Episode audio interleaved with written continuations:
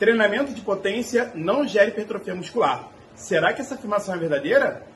Não, não é verdadeira. Por quê? Porque o treinamento de potência também é capaz de estimular as vias de síntese proteica, assim como o treinamento de força tradicional. Trabalho de Lamas e colaboradores, um grupo brasileiro lá da USP, tá? publicado no Medicine and Science, eles, em 2008, né, esse trabalho de 2008, eles falam justamente isso, que o treinamento de potência consegue estimular as vias de síntese proteica de plasticidade muscular da mesma forma que a gente encontra no treinamento de força. Ou seja, também é uma opção para você colocar dentro da superiorização e vai agregar bastante valor para o treinamento do seu aluno. Beleza?